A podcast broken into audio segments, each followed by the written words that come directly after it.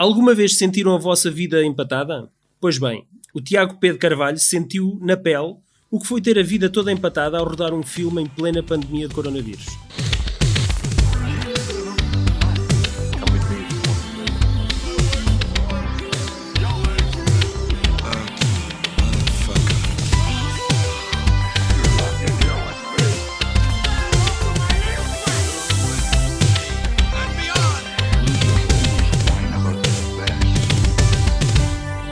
Treze contos de autores portugueses, adaptados por 13 realizadores diferentes, a ser exibidos semanalmente na RTP. O primeiro estreou no dia 4 de dezembro e calhou à Fronteira de Miguel Torga receber a visão de João Caiate. Uh, depois disso já passou O Rapaz do Tambor, de Fernando Namora, e realizado por Felipe Henriques, As Cinzas da Mãe, de Cristina Norton, e realizado por José Farinha, A Morte do Super-Homem, de Rui Zinc, realizado por João Teixeira, e O Tesouro de Essa de Queiroz, realizado por Carlos Coelho da Silva. No passado dia 5 de fevereiro estreou Uma Vida Toda Empatada, uma adaptação do conto homónimo de Mário de Carvalho e aqui reinterpretado pelo jovem realizador Tiago Pedro Carvalho. Quem nos acompanha, de certo, não estranhará o seu nome. Ele é o mentor do projeto das projeções de cinema de culto Cinepop e já o recebemos aqui várias vezes. Na última, tínhamos-lhe prometido que ele voltaria cá para falar do duplo impacto do Van Damme. Mas acho que, ele, acho que ele não se importa se rapidamente o substituirmos pela sua mais recente média-metragem. É assim? Olá, Tiago. Olá, pessoal. Olá, olá. Tudo bem? Olá, Tiago. Deixa-me só dizer que. Hum, Seja bem-vindo. Eu, conf bem eu confundi o duplo impacto com o outro. Só eu percebi eu isso depois Fui ver, eu depois fui ver no IMDB, agora já me esqueci outra vez, porque eu falei no corte de cabelo e tu disseste sim, hum. sim, sim, é esse. Mas eu depois fui ver que é outro corte de cabelo, é outro corte de cabelo. Eu estou neste momento no, no IMDB do, do Van Damme ah, e o gajo não para de fazer filmes. Eu sabia. É, mas agora, eu nunca agora mais é, chego é tudo... em 1990 e tal. O gajo faz um filme. Não, mas ele é, entrou noutro campeonato, é. atenção, de é, cinema. É, ele está quase a apanhar o, o Steven Seagal. Entre 2000 e 2021, mesmo assim, o gajo faz uma média de um filme por ano. Olha, já é o, o filme que eu estava a dizer, não é nenhum nem outro. É o Hard Target. Perseguição ah, pois, Vejam o corte esse... de cabelo dele nesse filme. Nós já fizemos, já falámos sobre esse. Pelas nove e meia da manhã, a carrinha Ford Transit de pneus sonolentos em cima do empedrado reza ao edifício da televisão já estava a dar desgostos. Este programa parece porrer, não é, Lourdes? Assim começa um conto de um autor para um realizador de um telefilme português com a chancela RTP. Chama-se Serviço Público. Uma vida toda empatada. Tu mudaste um pouco de registro. Eu, eu já conheço alguns dos teus trabalhos e deu uma sensação que tu mudaste aqui um pouco até de registro. Imagino eu que tenha sido em detrimento da história, não é? Queres-nos explicar se também sentes Ou então que, foi que o desafio, mudaste... colocaram-te as regras logo ao início e tu tinhas que alinhar Opa, no estilo. eu- Ou é, um, ou é um processo de amadurecimento como au- autora? Não, eu acho que também depende um bocado do, do que tu queres dizer com registro, porque às vezes pode haver pessoas que têm eh, de definições diferentes. Mas há logo à partida um- uma condição que, que nos impera a todos, não só a mim, mas a todos os realizadores deste projeto, que é o facto de isto ser um formato telefilme e não poder ter mais do que 50 minutos. E, Ok. portanto, isso, quer queiras, quer não, condiciona muito. Porquê? Porque não é uma curta-metragem. t- também, também não sei se se, se insere em média-metragem ou não. Mas Acho que para ser média-metragem tem que ter entre 30 a 60 minutos, não é? É mais, é É mais ou isso, menos é esta a isso, é convenção. isso. Ok. E então é Sim, assim sim, uma sim. coisa média em que se tu quiseres fazer um, um conceito mais curto, é tempo a mais, e se quiseres fazer um tempo mais longo, mais comprido, é Sim. tempo a menos.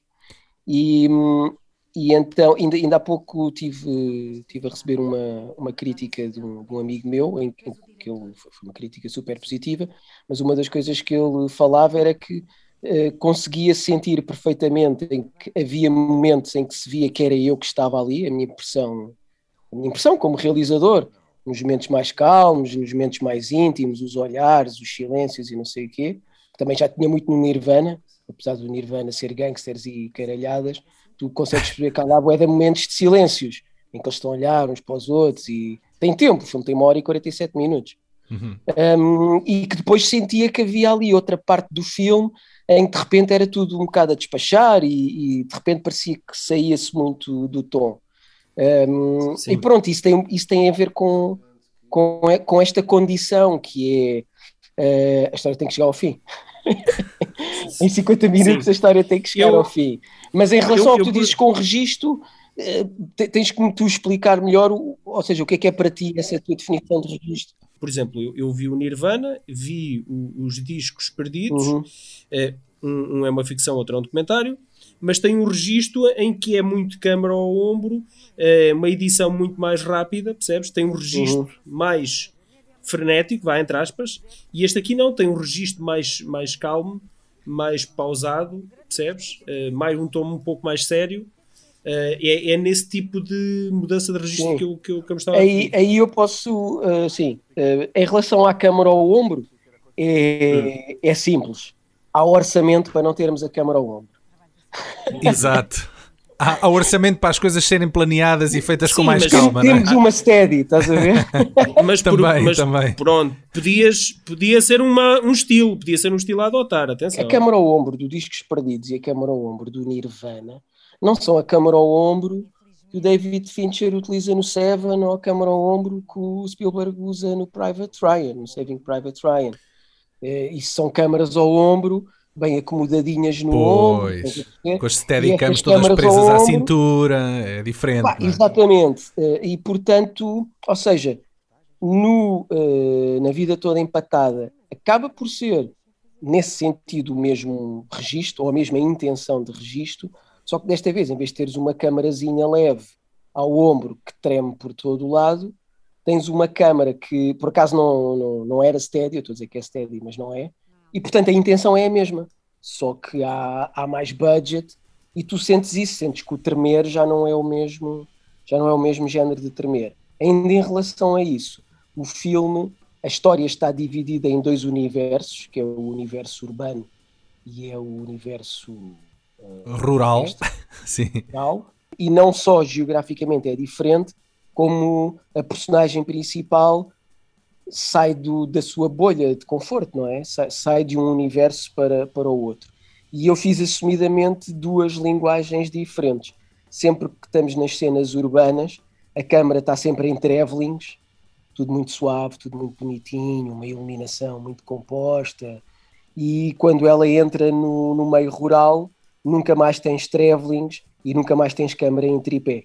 O feeling que eu queria para este filme, a referência que eu dei ou a referência principal que eu dei ao diretor de fotografia e, e aos diretores principais de cada departamento. O Hugo Azevedo, não é? Foi o Hugo Azevedo que fez a fotografia do, do, filme. Um, eu, por acaso, já, já editei imagens dele para uma sério? curta do, de um outro convidado nosso, do Ricardo Machado, que era o Aconteceu no Interior, e eu é que editei a, a curta. Eu nunca conheci o, o Hugo, não é? Mas editei, editei o material uhum. que ele filmou para essa coisa. Fez, fez. O, pá, o, Hugo é, o Hugo é meu colega e amigo desde o primeiro ano da escola de cinema. Já trabalhámos algumas vezes juntos, poucas, e esta foi a primeira vez que conseguimos fazer. É aquele projeto de irmãos, estás a ver? Finalmente juntos, yeah. vamos dar agora tudo por tudo. Mas uh, o que é que eu estava a dizer? Ah, que a, refer a, a referência principal que eu dei a toda a gente foi o Sicário eu acho que nesta edição só tenho uma cena desse género, mas poderia ter várias e isso alongaria bastante o filme, que são aquelas sequências de silêncio, só com banda sonora, sabes? Sim, quando, quando, eles, quando eles vão entrar no México, Opa. não é? Que estão lá sim, muito sim, tempo. Sim, sim. sim. E agora que tu, tu, tu falaste num, num, dos pontos que para mim é um dos pontos pá, fortes do filme, é a banda sonora. Pá, eu adorei a banda sonora do, do filme. Pá, foi uma grande é, vitória, sim, foi uma grande. É pá, eu acho que encaixou muito bem uh, e fiquei surpreendido por depois uh, estar à espera de ver na ficha técnica quem é que tinha feito. Opa, e tem lá o nome dos dois produtores associados à banda sonora, o José Carlos Oliveira, não é? Sim, sim, sim, sim, sim, sim, e, e, é o outro produtor executivo. Ricardo Pugitz, sim. É, Exatamente. Mas a música eu, foi eu, composta especificamente para este filme ou... Não, não, não, não, não. É assim, eles têm o nome, não, não sei se é por questões burocráticas, não sei como é que isso funciona a nível pois, de eu, eu desconhecia que algum deles estivesse associado a É por, por acaso está, por acaso está o, o, o produtor mesmo, o produtor, o José Carlos Oliveira, ele é músico e foi ele que fez a banda sonora, ele é produtor, mas também é realizador. Tenho um enorme apreço pelo Inês de Portugal e pelo Preto e Branco, Uhum. que viemos em festivais de cinema pá, e, e gostei muito. Ele também vai realizar alguma, alguns destes telefilmes, não é? Ele realizou um, ele reali- acho que o dele é o que É o estreia a sítio- o meu, sítio da mulher Sítio morta. Exatamente. Ah, ok. Eh, Has de ver também outro filme dele, já agora, se dizes que gostas, que é Um Rio à Parte, ou Um Rio, deixa-me ver aqui no IMDb. Um rio chamado Tempo, uma casa chamada Terra. É capaz de ser esse, é, é o Rio, só que eu achava que tinha um nome muito mais curto. Não interessa, vê esse, do- é muita. É, Ah, ok. Olha, eu, eu tenho este, eu tenho este DVD ainda por abrir. Dentro do celofane Isto- clássico. Tem, Clássico tem. Fajardo. Tenho, agora estou aqui a ver a capa. Eu tenho, eu tenho o filme, pá. Pronto, mas agora, Tenho agora tens que ir ver. Agora tens Agora que ir ver, vem- caraças. agora- Agora, Não, agora é que é. antes, antes, tenho, antes tenho que o encontrar. Ah, depois, sabes que aquilo é tipo o barril do, do ferrão. Vocês lembram-se que o barril do ferrão Sim, tinha, tinha lá, lá tudo. tudo, ele ia lá abaixo e depois eh, aparecia com as coisas cá em cima. O Paulo vai lá É um abaixo, às vezes isso. não aparece. Mais. Olha, antes de avançarmos aqui com a conversa, para quem não viu o filme, eh, pá, fazem uma sinopse. Pá, então basicamente temos uma jornalista em risco de perder o emprego e ela tem que ir à procura de uma bomba jornalística que faça subir as audiências da estação para onde trabalha. A reportagem banal rapidamente se transforma numa situação de sequestro que irá mudar a vida de todos os envolvidos. Pronto, e agora deixei assim um bocadinho em é aberto, isto, não é? que é para não se spoiler, para não spoiler É difícil, também é um filme muito curto, não é? Não, não Sim, se pode sim, dizer sim, muito, sim, senão sim. contas tudo. Não, eu, eu, eu normalmente, eu quando resumo, resumo mesmo até à parte em que, porque isso, isso tem que, acho que é uma coisa das coisas que tem que estar na logline. O problema é que o filme depois é curto, que é, ela, ela tem uma última hipótese, é-lhe dada uma última hipótese para salvar a carreira e ela vai entrevistar um agricultor no, no meio do nada, no interior de Portugal, e, e é deparada com, com uma armadilha e, pronto, e depois tem que se livrar dessa, dessa armadilha. Este programa parece porreiro, não é, Lourdes? Ir ao país profundo, não é? Conhecer as pessoas reais, é, é fixe. Também é uma forma de combater a desertificação do interior, não é? É por aí. Eu não sei se é assim tão mal termos um interior deserto. É um dos grandes flagelos do nosso país, ou não? Mas é, mas quando eu deixar este mundo de cão, preciso ter um sítio sossegado para onde ir. Ah, tu! Deixares a televisão? Tá bem, tá. Tu deixares a televisão. Tu morrias. Hum. Não descansas enquanto não estiveres num programa nacional. Isto é a adaptação de um conto eh, que já existe, escrito por quem? Lembra-me agora, que eu agora também Mário de Carvalho. Mário de Carvalho. E é a mesma coisa, adaptado, muito adaptado. Eh, em que pé é que o vosso filme se coloca? é muito, muito próximo do, do conto. Eu diria que, que só a, a resolução, pá, para, para quem percebe de guião, a coda. Mas para quem não percebe de guião, a resolução é que foi depois extrapolada por mim.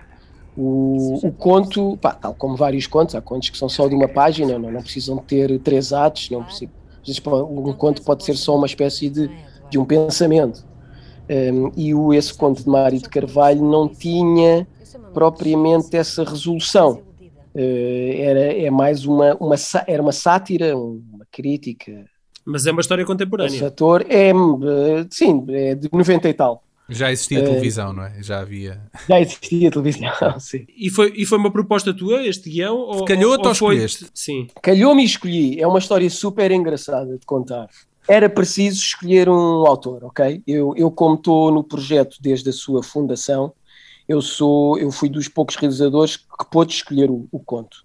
Eh, Já lá estavas, não era? No início? E esses lá podem. estava. esses- Agarraste logo, sim. não sabia o que havia de escolher e havia um o outro colega realizador, eh, acho que pode ser o nome dele, Leandro Ferreira, é muito meu amigo, ahm, que, que pronto, que também é um dos realizadores. de- do- Qual é que ele fez? Ele acabou de filmar há pouco tempo, fez um, um jantar, qualquer coisa. Mas Um então ainda com- não estreou, ainda está para estrear. Não, não, vai estrear daqui a duas ou três semanas. Ok. E, e ele falou-me desse conto de Mário de Carvalho.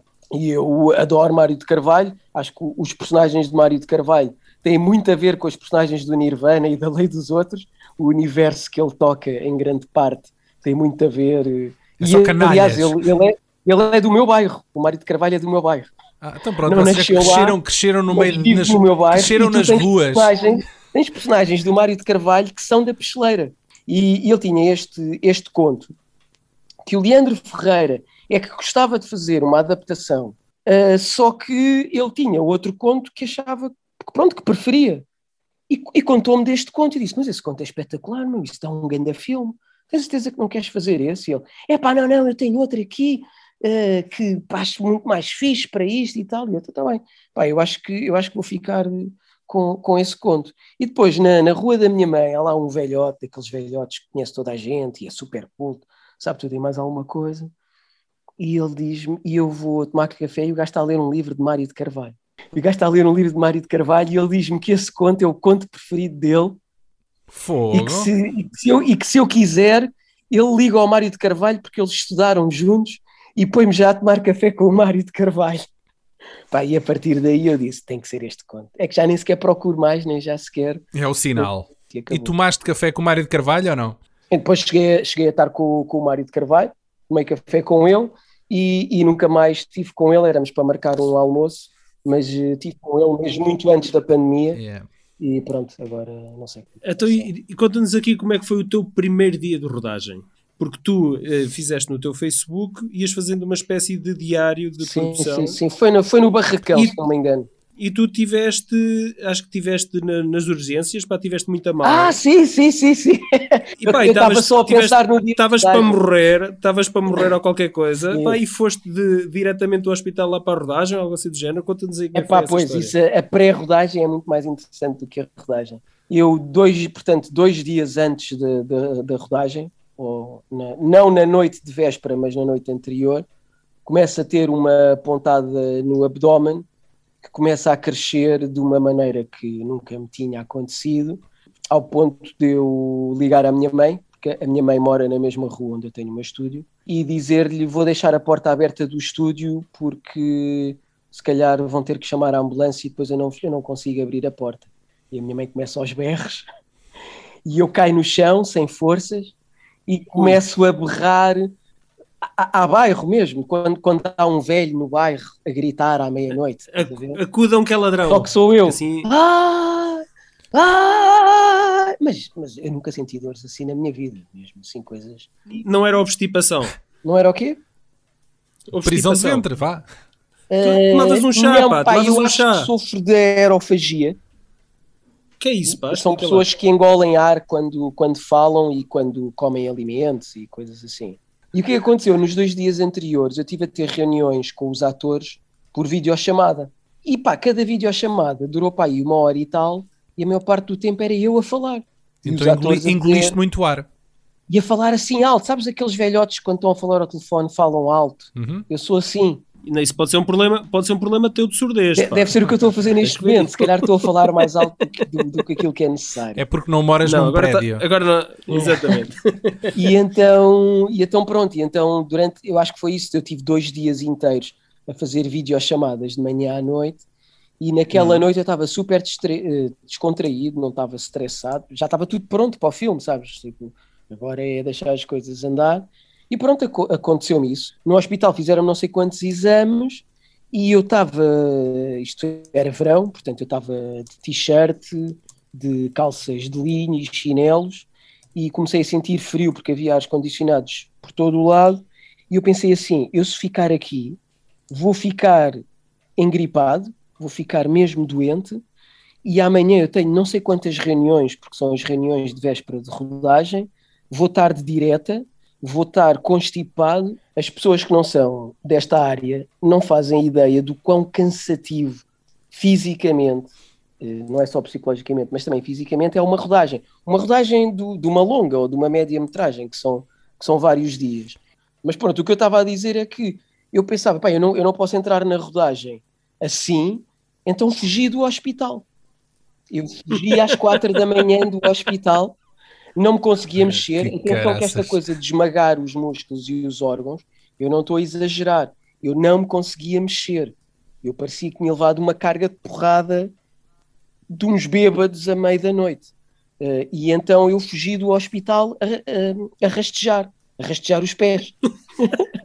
entrei, Esperando entrei que num- no dia seguinte. Entrei num táxi com aquela pulseirinha, estás a ver? Não, mas e tiveste, tiveste que atordoar algum transeunte para vestir uma gabardine, que era para não, mas não, tive que é? Que estavas de pijama. Eu, eu fiz várias tentativas e parecia, isto, isto pode ser só psicológico, mas parecia que eu sentia os seguranças a olhar para mim, tipo, onde é que este gajo vai a rastejar-se de chinelos? E, e fui-me embora sem saber o que tinha, porque pensei assim, pá, isto é, o filme é mais importante. Quem é apaixonado por estas coisas percebe o que eu estou a dizer, percebes?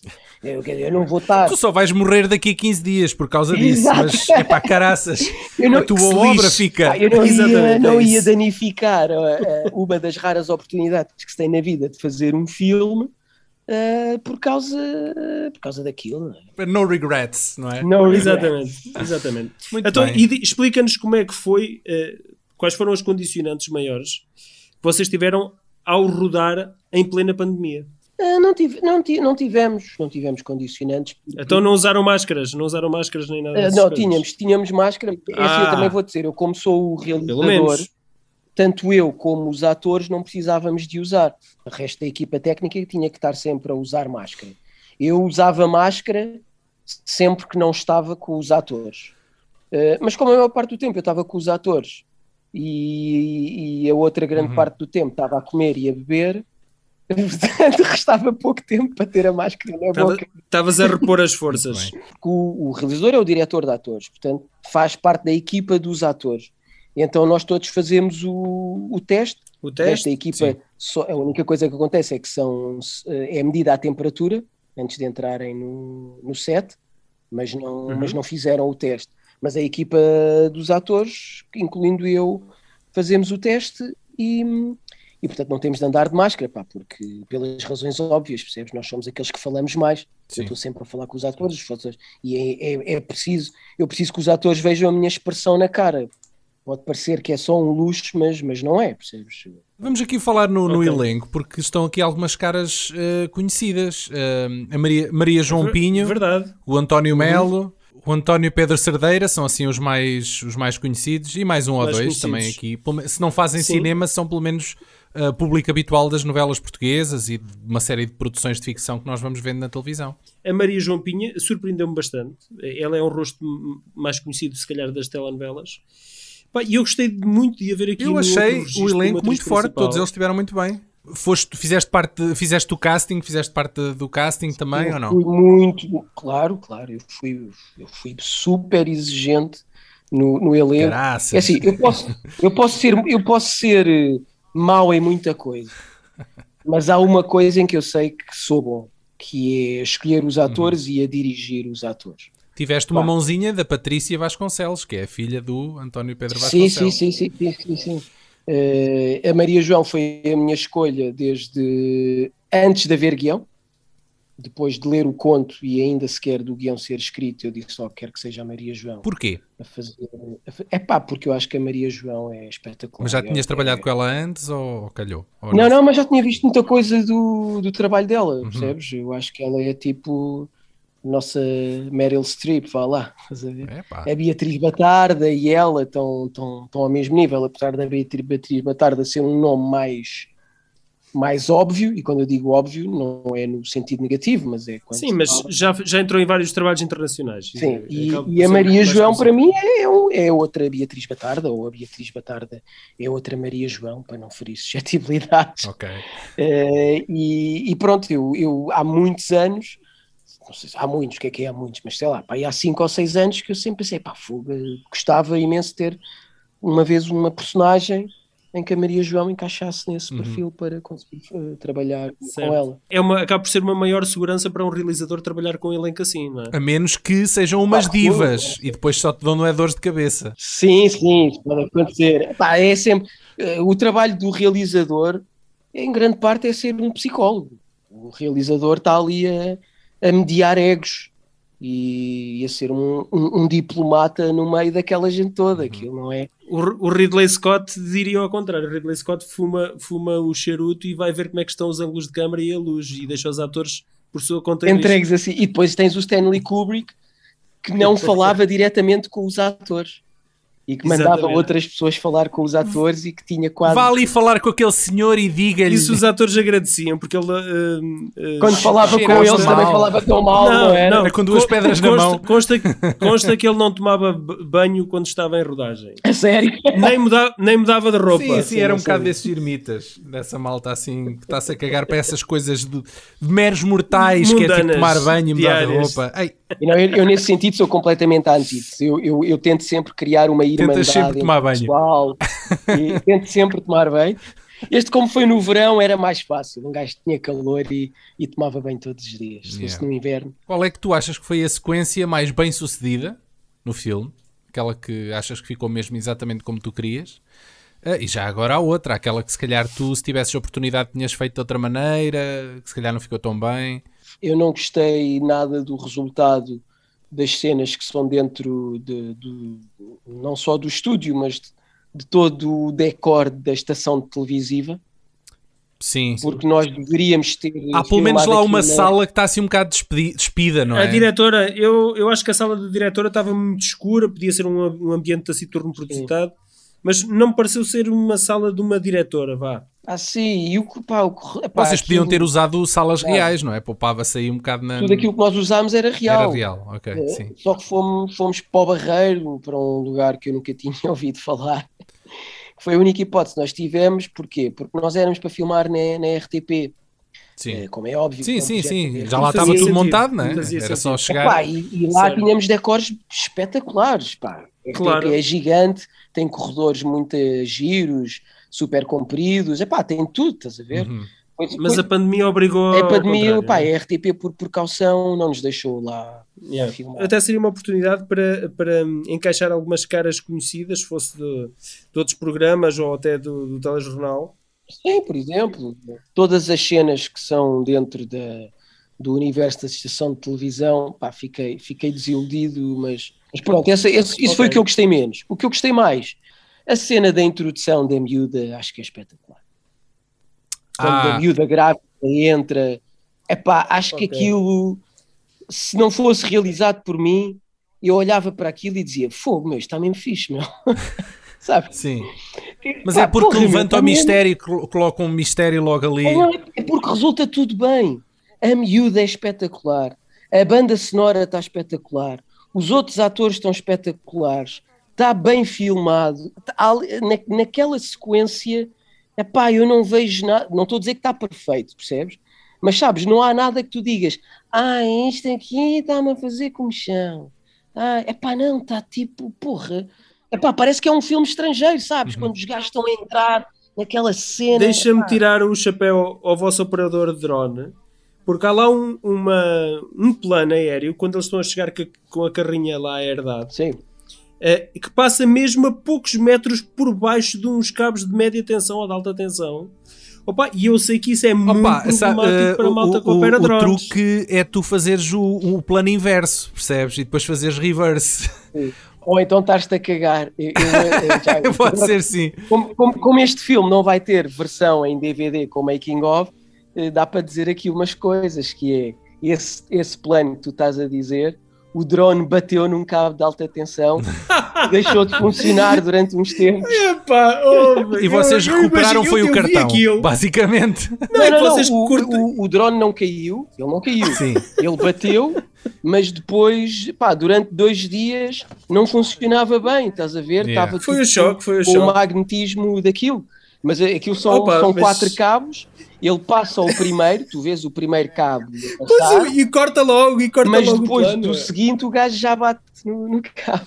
eu agora queria dizer aqui ao Tiago que pá, eu gostei do, do, do teu filme, Obrigado. mas soube-me Ai, ai, ai, ai, ai. soube pouco aqui algumas coisas. Ok? Isso é bom eu sinal, acho- isso eu- é bom sinal. Não, eu estou eu eu, eu, eu tô a ser honesto, hein? ok? Estou a ser honesto. Eh, eu gostei do filme, ok? Só que eu acho que a duração é, é, um, é um grande calcanhar daqueles aqui na, nesta história. Porque eu acho que a história tem, tem um enorme potencial e merecia ser mais aprofundada. Pá, e eu vou-te dar aqui alguns exemplos de um gajo que está a ver o filme e foi aquilo que eu senti ao ver o filme. Por exemplo, eu gostava de ter visto um pouco mais da história com a miúda que está grávida e, e, e o rapaz que engravidou, ou como eles se conheceram, ou como eles fugiram, ou como é que foi o regresso deles à quinta e se viram naquela situação de sequestro, ok? Pá, dá uma sensação que eu precisava de uh, ter algo ali que alicerçasse um pouco mais para eu me poder interessar mais pelo destino daquelas personagens. Sim, sim. Mas outra coisa que eu julgo que poderia ter sido aprofundado foi precisamente a parte do sequestro e a forma como a equipa de televisão lidava com essa situação. Sim, sim. Onde a entrevista no local podia ter sido a desculpa até ideal para sabermos mais do background de cada uma das personagens, percebes? Sim. Pá, obviamente que isto tudo só seria possível se tivesses mais tempo para contar a história. E eu, okay? eu concordo, eu tô, concordo eu, eu com o que estás a dizer. Então ninguém, ninguém se zanga aqui, né? Agora estraguei-vos estraguei esta parte da entrevista, tipo, fogo, então o gajo concorda, já não há nada para dizer. Só para dizer, eu gostei, eu gostei daquele shot final, uh, pá, em que tu tens um cameo, sim, é? sim, uh, pois é, é numa, um numa, numa, cena em que se quebra ali a fronteira com o espectador, é pá, muito ao estilo de, de, do Brian da Palma e do, e do Almodóvar. Sim, sim, o Brian de Palma, é verdade, sim, sim. E gostei, gostei, epá, gostei desse, desse shot final, acho que, acho que ficou, ficou muito fixe. Muito bem. Obrigado, obrigado, foi um desafio esse, esse shot, okay. foi um grande desafio. Bom, há bocado estávamos a falar da, dos erros do Art Target uh, e, e, e, curiosamente vamos... Uh, passar neste podcast o segundo episódio da nossa rubrica Errar é Humano. De que erro mítico do cinema é que iremos falar hoje? Vamos falar do Parque Jurássico!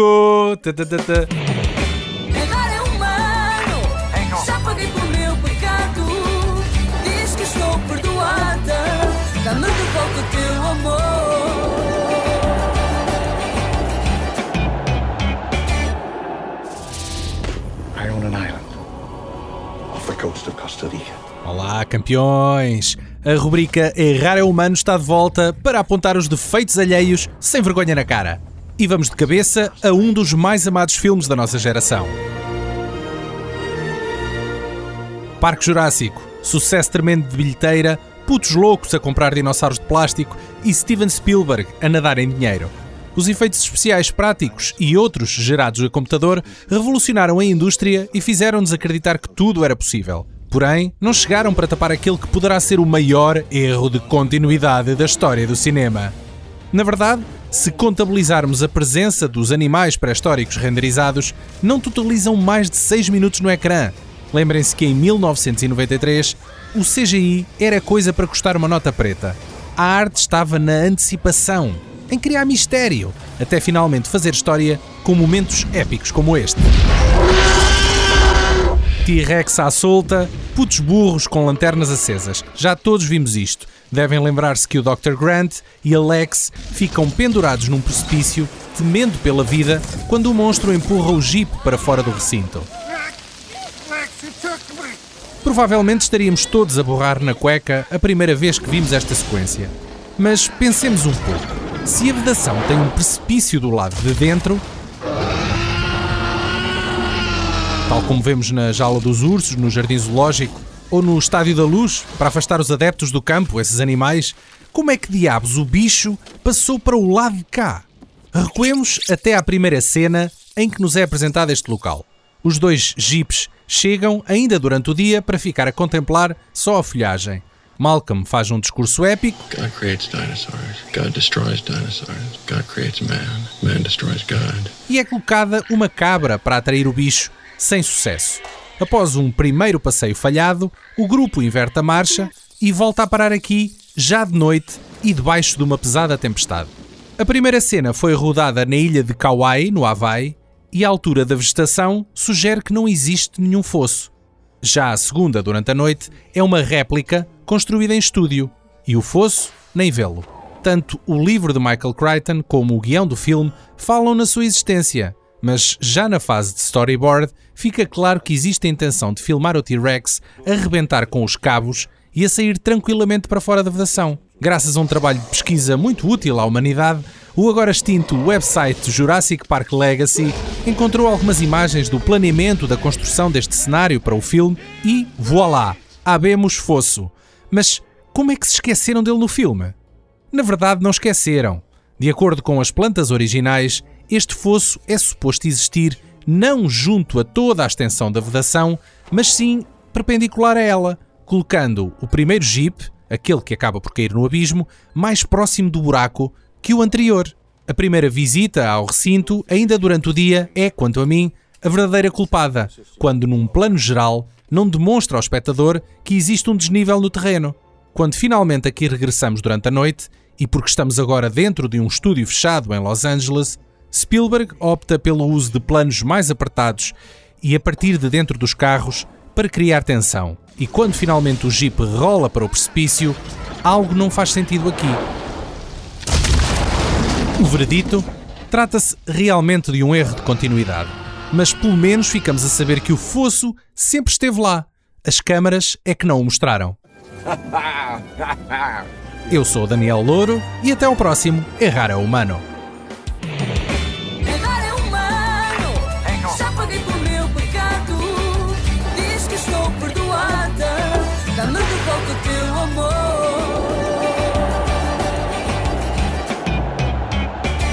Fosse já à parte, estamos de volta para dizer adeus ao Tiago e agradecer-lhe por, por ele se ter juntado aqui a nós para, para É conversar pá, eu com Exatamente. o Opa. convite, pá, é sempre muito fixe. E para te perguntar se tu já tens aí alguma coisa em calha para um futuro projeto. Clássica pergunta: projetos para o futuro. Exato. É pá, estou a terminar hum, a pós-produção de uma série, eh, uma série de quê? De cultura gastronómica em Itália. Estivemos a filmar em Itália. Trouxeste mesmo uma, uma nova estirpe. Trouxe Claro. mesmo uma nova estirpe. Sim, sim, sim, sim, sim. Já foi filmada há dois Eles anos. neste momento já estão bem, Paulo. Nós é que estamos mal. Eu vou só contar uma coisa que é, eu não sei se vocês sabem que é o Marco Romanek. Era um realizador Sim. de videoclipes, muito conceituado e publicidade. Sim. E há uma história Sim, que ele tem com o Jay-Z do 99 Problems But a Bitch Ain't One, em que ele diz que já, já estava a demorar tanto tempo a terminar o videoclipe que o Jay-Z ameaçou dar-lhe um tiro na cabeça. Se ele não terminasse. Porra, mas, mas E eu sempre achei isso espetacular. Sempre achei, pá, isto é lindo. Meu. Eu quero ser. O Marco Romanek, pá, sempre foi um dos meus realizadores preferidos e depois de ouvir isso, ainda mais preferido foi. já levou uma ameaça E- de e- levar um balásio do, do Jay-Z. Eu Ok. ainda não recebi essa ameaça, mas eu já recebi uma ameaça de ser processado, porque eu estou. Isto foi filmado quase há dois anos em Itália e eu estou há dois anos para terminar isto e já fui ameaçado, percebes? Se eu não terminasse isto. Estás a tentar eh, safar a pele, no fundo, não é? vida, não é arte. pela vida. Yeah. E pronto, estou a terminar isso e estou a preparar um projeto que ainda estamos mesmo só no desenvolvimento, que é uma adaptação de uma peça de teatro, não posso revelar qual é, mas uma peça de teatro feita cá em Portugal e adaptada de um livro que não, que não é português. Ok. Depois cá estaremos para tu falares outra vez connosco, não é? Porque se bem te Vamos, lembras, a última exatamente. vez que tu estiveste cá, tu terminaste o podcast a dizer que andavas a filmar isto. Eh, Este filme, Uma Vida Toda Empatada. E, a- e cá, Ah, era, aí é bem. Então isto é uma série, já isto é andava uma a filmar? Não, não Não. andava a filmar, não andava a filmar, mas andava a preparar. Ele tinha este projeto em calha, sim. Foi Estava assim. em pré-produção já. Chegou a hora das despedidas. Uh, relembramos que Uma Vida Toda Empatada estreou na passada sexta-feira e que por isso ainda a devem ter nas boxes. Caso contrário, é uma questão de irem a rtp.pt barra play para ver este e outros telefilmes com a chancela da RTP. Aliás, tem lá muita coisa fixe para ver à borla. O documentário Até que o Porno nos separe, do Jorge Pelicano, por exemplo, que já aqui recebemos. Uh, se isto não vos bastar para ocupar o longo e entediante confinamento, podem sempre ouvir este e todos os outros episódios do VHS na vossa plataforma de podcasting de eleição. Voltaremos muito em breve, bebam muita água, comam fruta e mantenham-se gostosos. E não engulam muito ar. E há! Como é que essa coisa se chamava? A aerofagia. Aerofagia, tá bem.